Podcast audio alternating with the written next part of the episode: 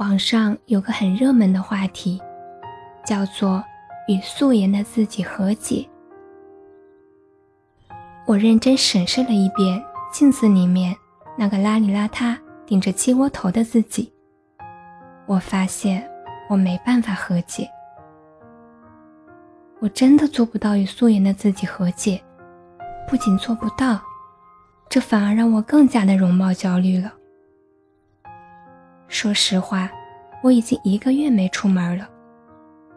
前段时间我去剪了个短发，本来是想换个发型来换个心情，结果托尼老师似乎是听不懂我的需求，做完头发的我实在是一言难尽。这就导致了我一个月都不敢出门。说到这里，也许会有人觉得我小题大做。只有我知道，这是我骨子里的自卑感在作祟。从小，我妈妈就说我长得丑，即使其他阿姨们夸我长得好看，她依旧说我长得丑。她说阿姨们的夸奖其实都是客套话。让我不要当真。我信了，我知道自己长得不好看。初中的时候，我比较晚熟，同龄的小伙伴们有的已经开始谈恋爱了，我还整天傻乎乎的，只知道玩泥巴。可突然有一天，每天和我上下学的小伙伴不愿意和我在一起了。他说：“别人都说你长得不好看，我不要和你一起玩了。”长大后，即使有人说喜欢我，对我深情表白，我也只觉得对方是在骗我。三毛说：“一个不欣赏自己的人，是难以快乐的。”我好像确实没有很快乐。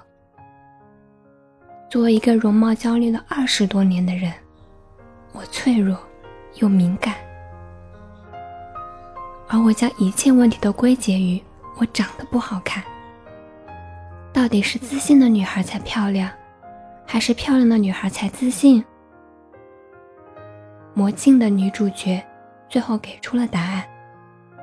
他说：“我很完美，完美的成为了我自己。和素颜的自己和解，不如说是和真正的自己和解，正视自己的所有缺点。”长久以来，我都深陷于自己长得不好看这个事实中无法自拔，却忘记了，我好像也是有其他优点的呀。也许在这个世界上，漂亮的人，可能的确会更讨人喜欢一些。可那又有什么关系呢？身材和容貌，从来都没有一个界定的标准。想化妆就化，如果懒得化就不化。